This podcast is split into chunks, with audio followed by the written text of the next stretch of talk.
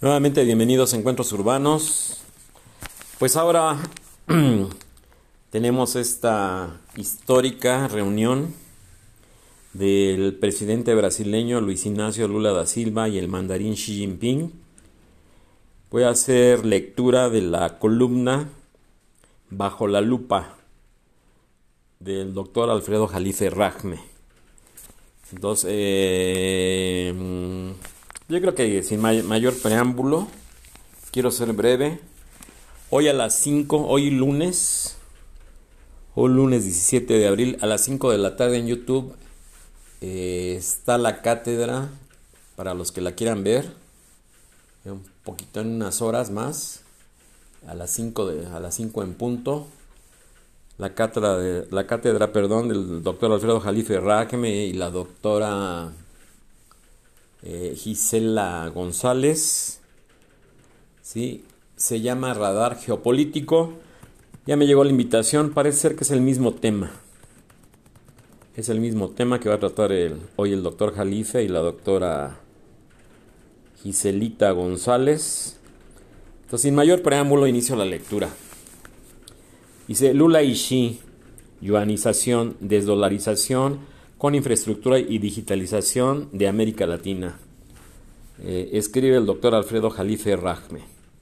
De todos los rubros de la visita estratégica de Lula a Xi, el mandarín Xi Jinping, mandatarios de dos miembros del, del resplandeciente BRICS, que deja atrás al G7, y la parte más sensible fue la adopción de la yuanización, ¿sí? diagonal desdolarización de sus intercambios comerciales que Lula exhorta a imitar en toda Latinoamérica. Pues sí, así fueron las cosas.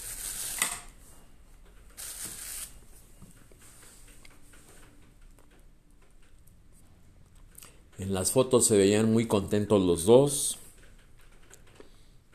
Una recepción muy pues muy muy muy de estado, de jefes de estado muy con muy buena aceptación en China del el presidente brasileño Luis Ignacio Lula da Silva. Sí, sigue vigente el axioma de Nixon. Latinoamérica será lo que sea Brasil. Es probable que varios países de la CELAC imiten la liberación del real brasileño de la hegemonía del dólar y su sistema panóptico del SWIFT. ¿Sí? A juicio de Lula, China es ahora esencial para Brasil y Latinoamérica. En su arribo a Shanghái, Lula fue recibido por Dilma Rousseff, flamante presidenta del Banco de los BRICS, que maneja 100 mil millones de dólares, poco menos que los 115 mil millones de dólares del Banco Mundial, controlado por Estados Unidos. Bueno, pues están casi, casi es lo mismo, por 15, por 15 100 contra 115 mil millones de dólares. Financial Times, portavoz de la monarquía globalista neoliberal británica, expone los llamados de Lula de Brasil para finiquitar el dominio comercial del dólar y lo anatemiza con el adjetivo de izquierdista, SIC, cito, quien presta su voz a los esfuerzos de Beijing para estimular el papel del renminbi en el comercio global. Cierro la cita. Financial Times asusa que Lula, cito, atacó la supremacía del dólar en el comercio internacional, cierro la cita, al plantear cuatro preguntas geopolíticamente inquisitoriales. ¿Por qué no podemos comerciar con base en nuestras propias divisas? Cada noche me pregunto, ¿por qué todos los países tienen que basar su comercio en el dólar? ¿Quién decidió que el dólar era la divisa después de la desaparición del patrón oro? ¿Y quién decidió que nuestras divisas eran débiles, que no tenían valor en otros países? Se pregunta, se pregunta de Financial, Financial Times. Si no lo ilustro, es muy capaz, es muy capaz. A ver cómo está aquí. Si no lo ilustró, su muy capaz asesor Celso Amorín, de 80 años, habría que instruir a Lula que fueron las bombas nucleares desde 1971 con Nixon y la disolución de la URSS en 1991 las que impusieron la hegemonía del sistema dolarcéntrico y su monopolio SWIFT. Recomiendo al intrépido ex líder sindicalista leer el libro Caos y Orden en el Sistema del Mundo Moderno. Aquí da un link del doctor Jalife para entender de quién, de quién gana las guerras mundiales, impone su divisa. Bueno, pues sí, así ha sido siempre. Hoy la misma liberación del real y su yuanización, desdolarización, es viable gracias a la singularidad de la guerra híbrida multidimensional que se libra en Ucrania y al concomitante declive del EU, OTAN, G7 que hasta Macron percibe. Aquí da otro link el, doctor Jalife. Financial, Times advierte que el rechazo de Brasil a la divisa de Estados Unidos en el corto plazo enfrentará un desafío sustancial, SIC, entre comillas. Wall Street Journal critica la postura conjunta de Xi y Lula contra Estados Unidos, mientras Lula sentencia que ambos países trabajarán para equilibrar la geopolítica mundial. En su comunicado conjunto de 49 puntos llamaron la atención el punto número 5. Brasil apoya firmemente el principio de una sola China, Taiwán siendo parte inseparable del territorio chino. Y el 16. Promoción científica, educativa y enseñanza del mandarín y el portugués en ambos países. El 26. Brasil invita a los inversionistas chinos para concesiones de activos de infraestructura, incluyendo los ambientales junto con los portafolios más grandes del mundo. El 33. Fortalecer la colaboración del programa satelital CBERS-6. El 37. La exitosa experiencia de ambos países contra la hambruna y la pobreza extrema en medio de la inseguridad alimentaria mundial. Y el 45.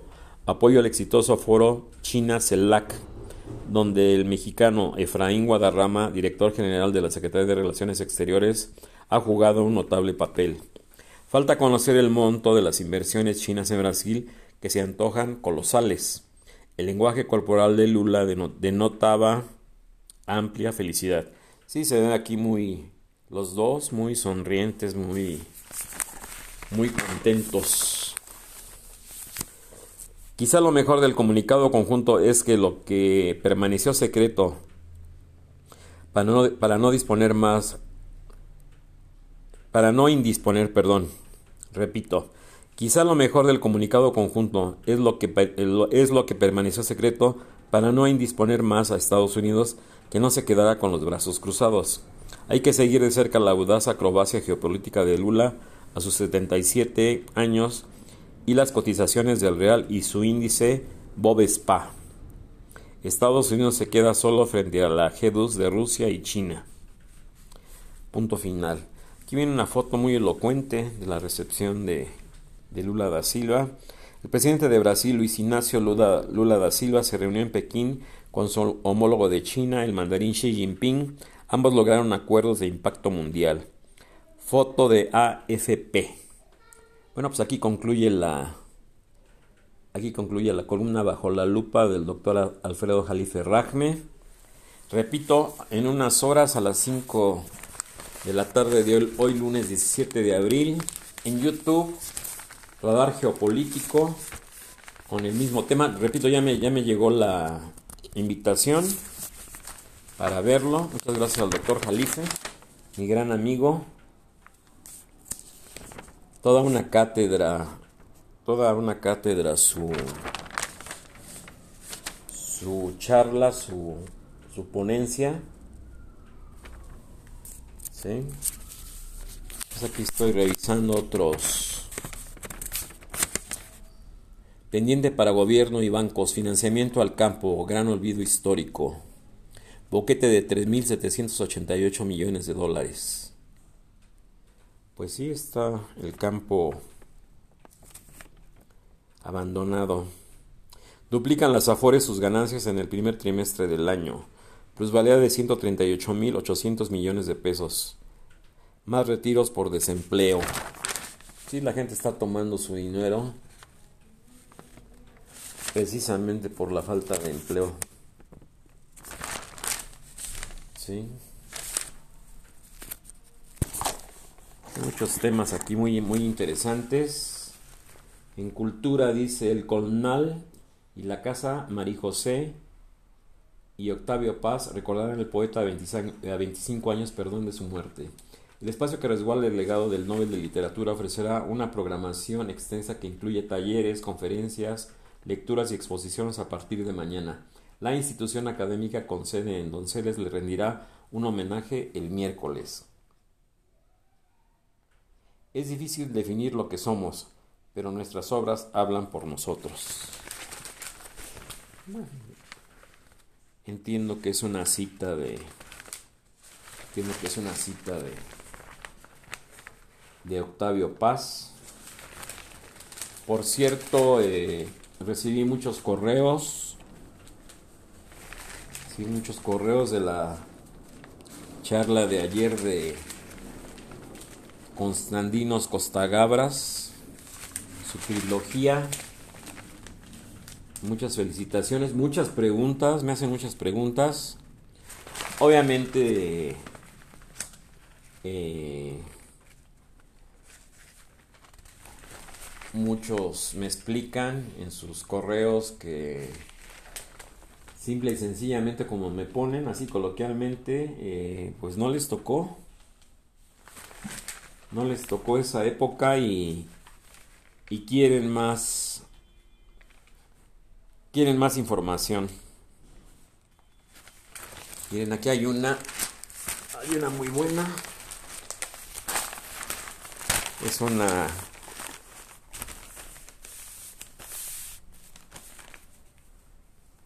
es una columna de Luis A. Bofil Gómez, corresponsal en Mérida, Yucatán rinden homenaje a Pedro Infante en su aniversario luctuoso. Que una fotografía con una escultura sobre una banca con su guitarra en la mano de Pedro Infante. Dice, unas 400 personas se dieron cita para participar en el acto del 66 aniversario luctuoso del ídolo de Guamúchil. Por la mañana se ofició una misa y se realizó una carrera atlética. Foto de Luis A. Bofil Gómez corresponsal en Mérida, Yucatán. Acabo de estar por allá, por cierto. Dice, el 66 aniversario luctuoso del ídolo del pueblo, Pedro Infante, se transformó, como cada año, en una fiesta musical.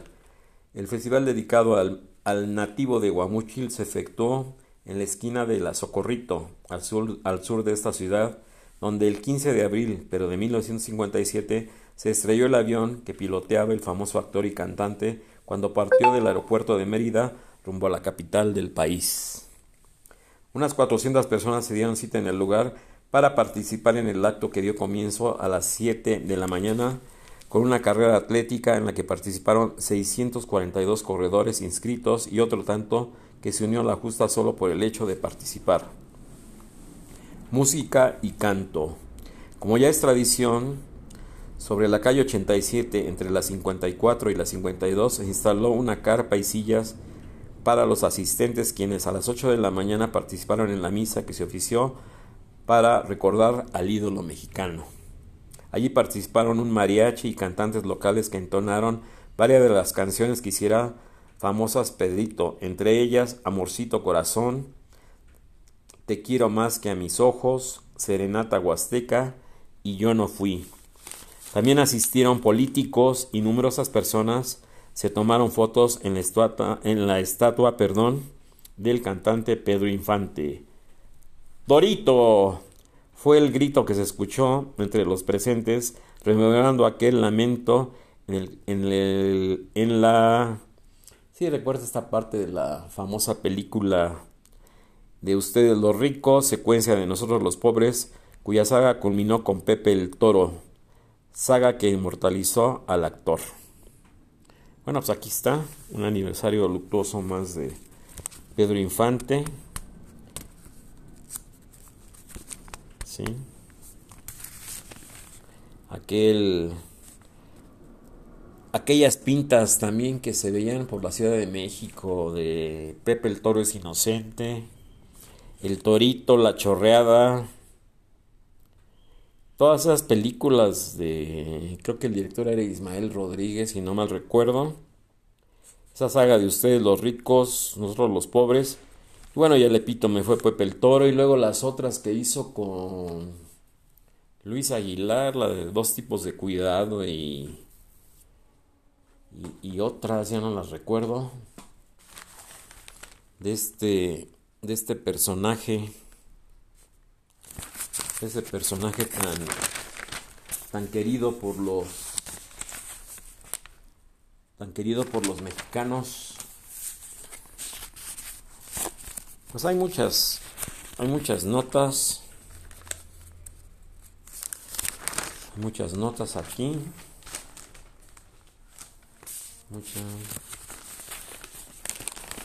Bueno, aquí está lo de lo de Francia.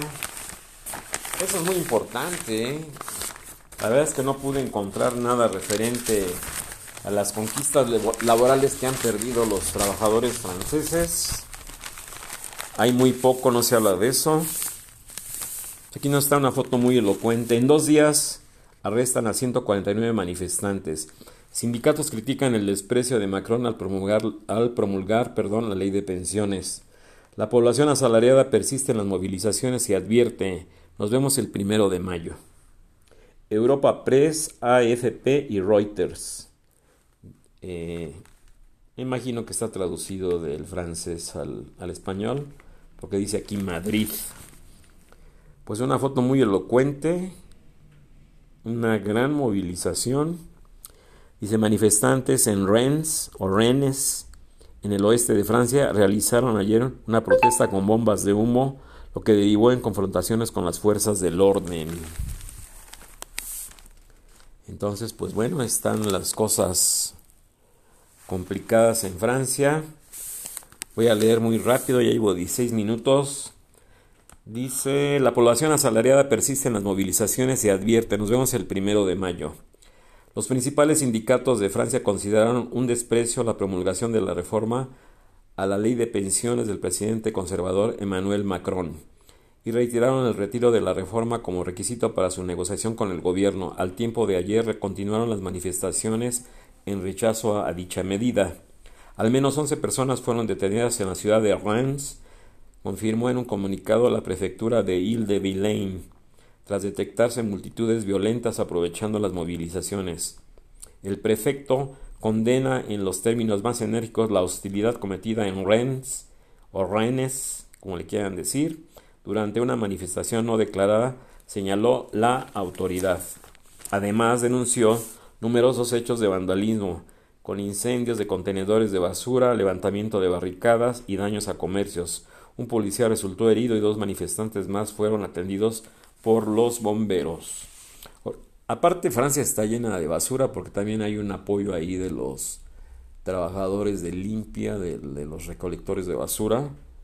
Entonces, pues bueno, también eso le va a afectar, afectar en el turismo si no se resuelve esto de una manera más más equilibrada, pero parece ser que no que no hay marcha atrás, según lo dijo el presidente Macron. Horas después, la Confederación General de Trabajadores reprochó a Macron que a pesar de tener el quinceavo, perdón, de tener 15 días de margen para promulgar la, la, norma, lo haya realizado de inmediato y de manera subrepticia. Sí, lo que les dije en la charla anterior, pues es el clásico, como se dice aquí en nuestro país, coloquialmente el clásico madruguete, ¿no? O el clásico sabadazo también, despreciando a millones de trabajadores jóvenes y menos jóvenes que durante meses manifestaron su oposición a la reforma al sistema para el retiro laboral, así como los métodos antidemocráticos del presidente y su, y su gobierno para decretar y promulgar cambios trascendentales. Si es lo que les digo, realmente los años uno o dos de más pues digo, bueno, ya uno después de 40 o de lo que sea, uno o dos años, pues aquí la situación real es lo que les decía en la charla anterior. Esas conquistas, esos privilegios, esos logros de los trabajadores, ojalá que aquí en esta columna aparezca cuáles son. El secretario general de la Confederación Francesa Democrática del Trabajo, Laurent Bergier, tuiteó de noche y de día esta reforma es injusta. La sabiduría democrática exigía no promulgarla y volver al diálogo. Desde un principio el desprecio a los asalariados ha sido constante, pero su dignidad en la calle es más fuerte. Nos vemos el primero de mayo, día en que se espera salgan los gremios de la clase trabajadora y la población en general a marchar contra el proyecto de ley.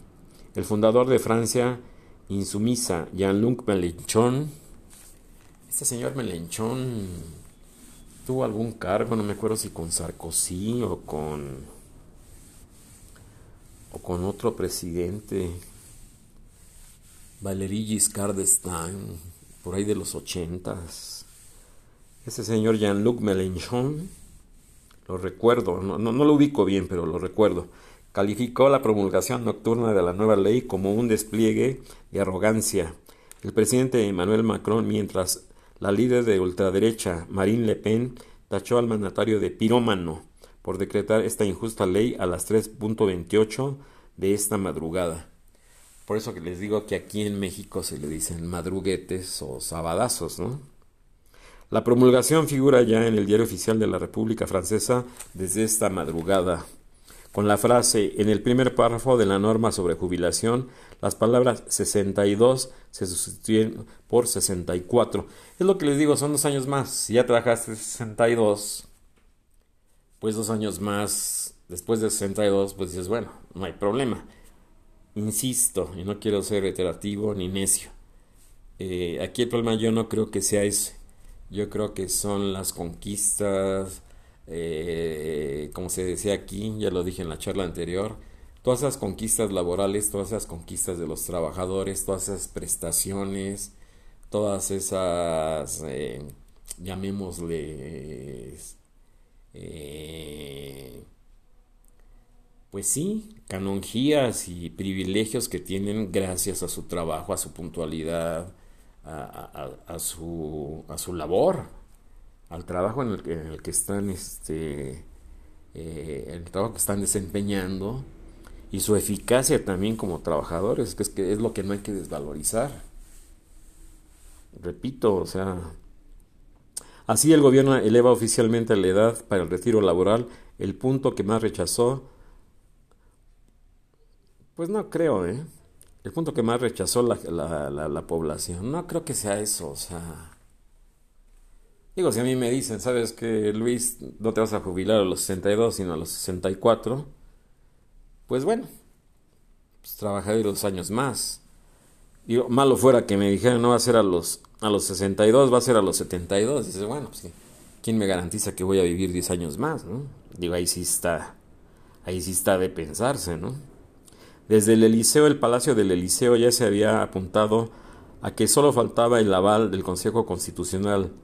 Esos famosos sabios que ya les nombran ahora ya no son gurús ni empresarios, ahora ya son sabios, caray. Solo faltaba el aval del Consejo Constitucional dado a antier para dar el siguiente paso y que Macron firmara, pese a los más de tres meses de intensas protestas. Y bueno, yo creo que las protestas van a continuar hasta... Faltan dos semanas prácticamente para el primero de mayo. Estamos a 17... Sí, 17 de abril. Hoy lunes 17 de abril. Entonces, bueno, pues yo creo que en dos semanas van a seguir las protestas. Dice, um, al menos 138 personas quienes salieron a las calles a inconformarse fueron detenidas el viernes tras la decisión del órgano consultor, según cifras de las autoridades. El vocero del gobierno francés, Olivier Véran, informó que la reforma entrará en vigor el primero de septiembre, obviamente de este año. O sea que faltan abril, mayo, junio, julio, agosto, septiembre, pues prácticamente cinco meses el primero de septiembre y subrayó que la edad de jubilación subirá poco a poco, desde los 62 actuales hasta los 64. Al final del mandato de cinco años estará en los 63 años. Habrá que esperar hasta el próximo quinquenio presidencial para que se eleve a los 64 años, destacó. Insisto, no, no, y, eso me da más eh, seguridad en lo que afirmo.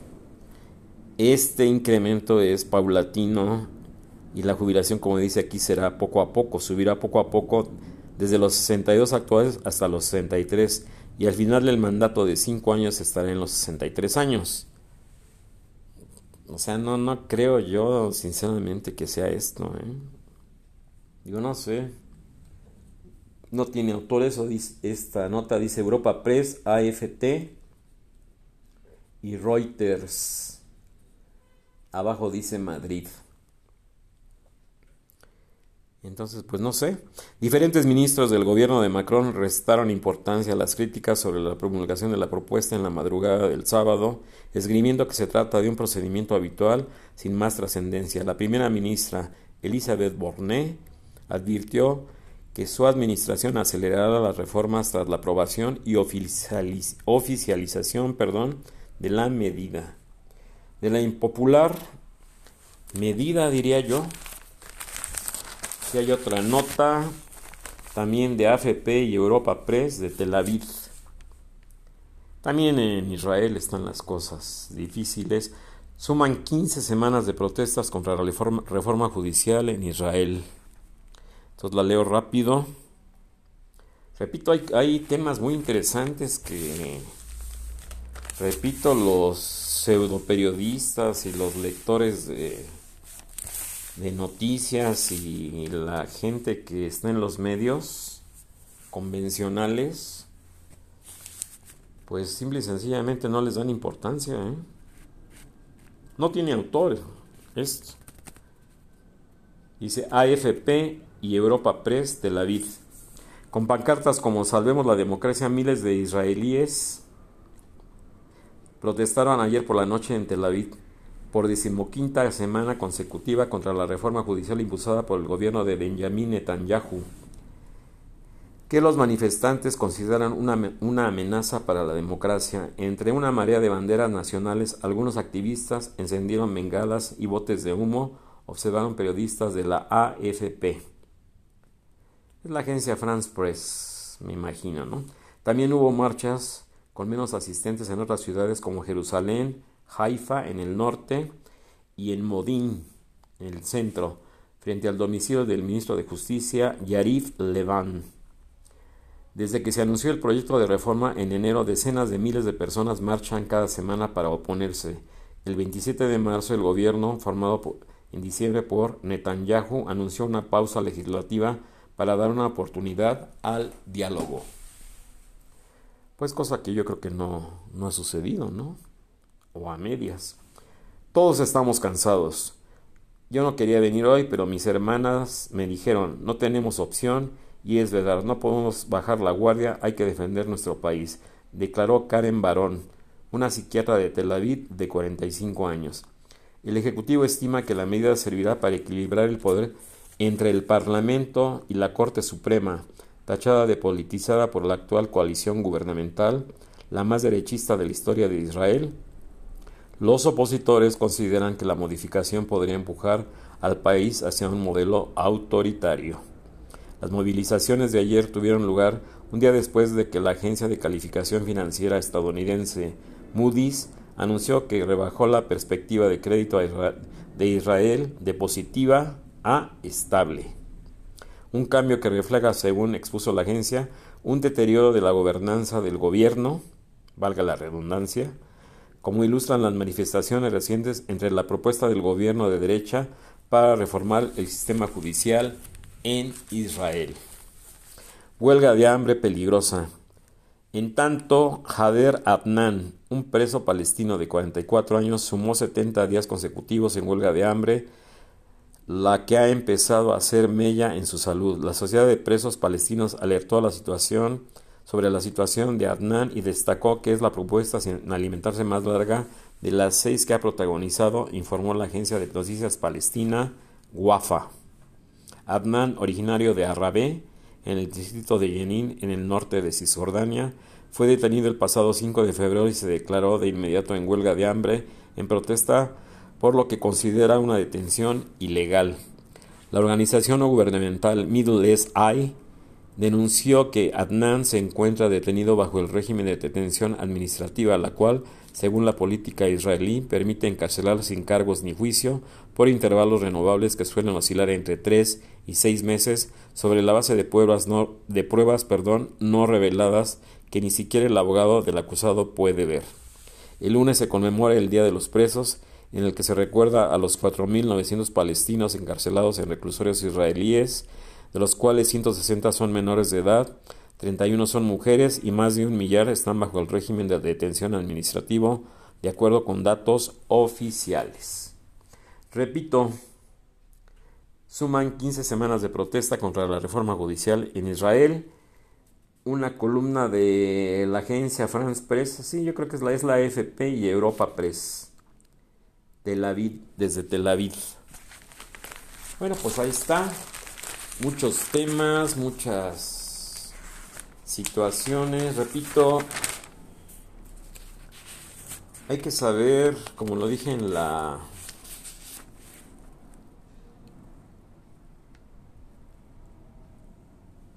La hija de Cristina Fernández demandará a la empresa de medios en Argentina.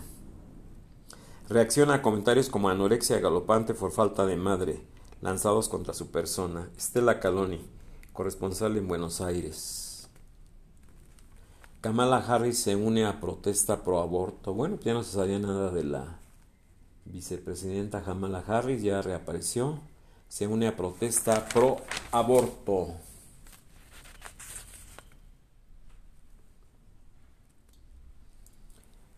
Empeora la situación humanitaria. Combates entre el ejército, de Sudán y paramilitares deja 30 muertos. La capital de Jartum fue sacudida por varias explosiones y ráfagas de bala. AFP y Reuters en Jartum, en Sudán.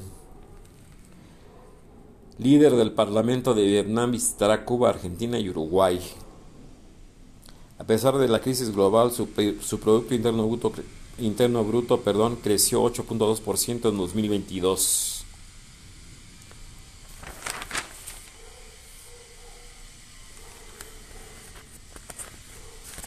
Adultos mayores con miedo, con miedo a los teléfonos inteligentes. Se les dificulta el uso de las nuevas tecnologías y temen dañar los aparatos, indican.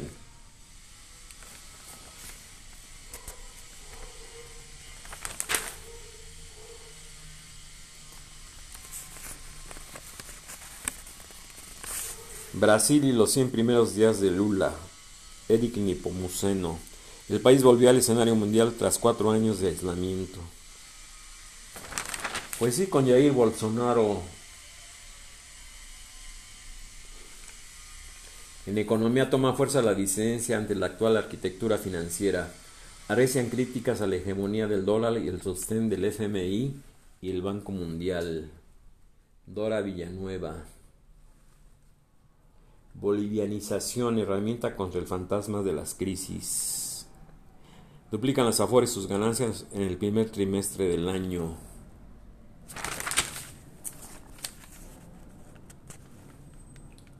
Ferrovial activó las alarmas en España, triquiñuelas de empresas para pagar menos impuestos.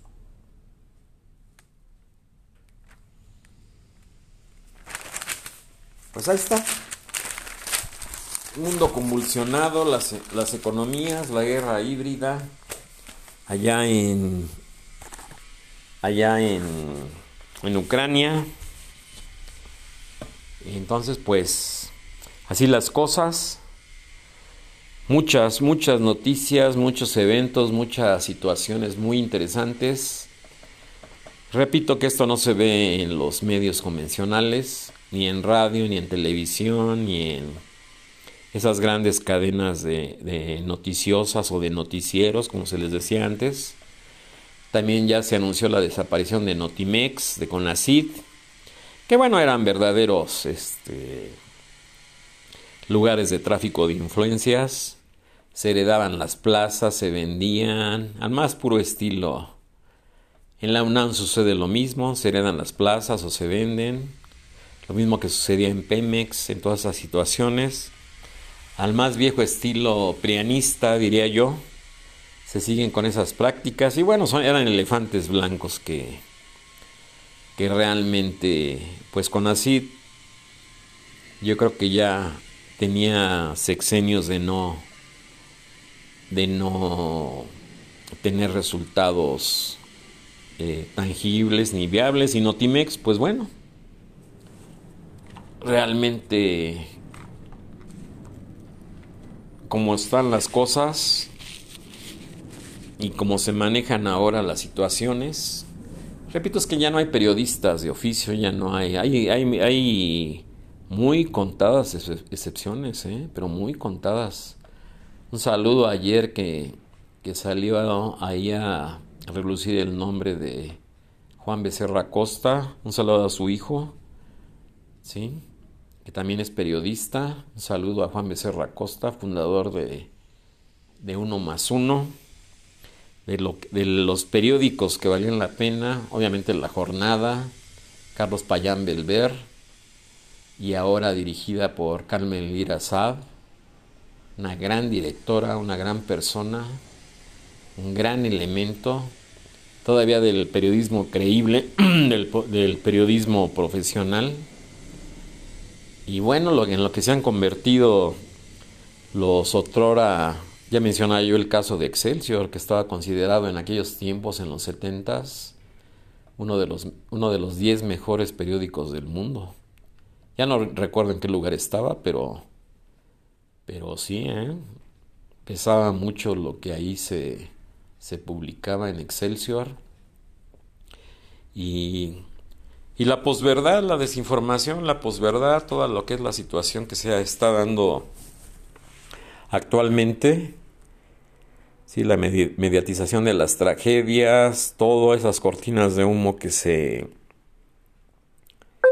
que de alguna forma tratan las cosas de, de minimizarlas, de desvirtuarlas, de, manipularlas y, y, la verdad, la situación, como es el caso de Francia, ¿no? Repito, ya con eso concluyo la charla de esta tarde. Ya va a comenzar en unos minutos la, la cátedra del doctor Jalife, ahí en Radar Geopolítico en YouTube, ahí le encuentran. El doctor Alfredo Jalife Rajme y la doctora Gisela González. ¿Sí? El tema es el mismo, la visita de Lula a China con el mandarín Xi Jinping. Y repito, ya termino, concluyo con esto, la, los verdaderos motivos de, lo de Francia. ¿eh? Repito, si ya trabajé 62 años, dicen, bueno, van a ser dos más, pues ¿cuál es el problema, no? Digo, repito, malo que fueran 10 o 15, ¿no? Y sabes que tienes que esperar 10 años para pensionarte y jubilarte, pues sí está media ruda la cosa, ¿no? Más bien, bien ruda, ¿no? En fin, así las cosas. He buscado, no hay información. Me, me he abocado a buscar, a tratar de encontrar cuáles son esas conquistas eh, laborales de los trabajadores franceses, pero no hay mucho. La verdad es que no hay mucho. Bueno, con esto concluyo. Sí, eh, muchos temas, eh, muchísimos temas que tengo aquí listos para las charlas. Me han pedido muchísimos temas más. Voy a ir, voy a ir abordando los conforme, no porque unos tengan mayor importancia que otros, perdón, pero voy como conforme me vaya yo documentando, conforme me vaya yo eh, empapando de los asuntos, pues los iré tratando aquí en las charlas. Bueno, con esto concluyo y hasta el próximo encuentro.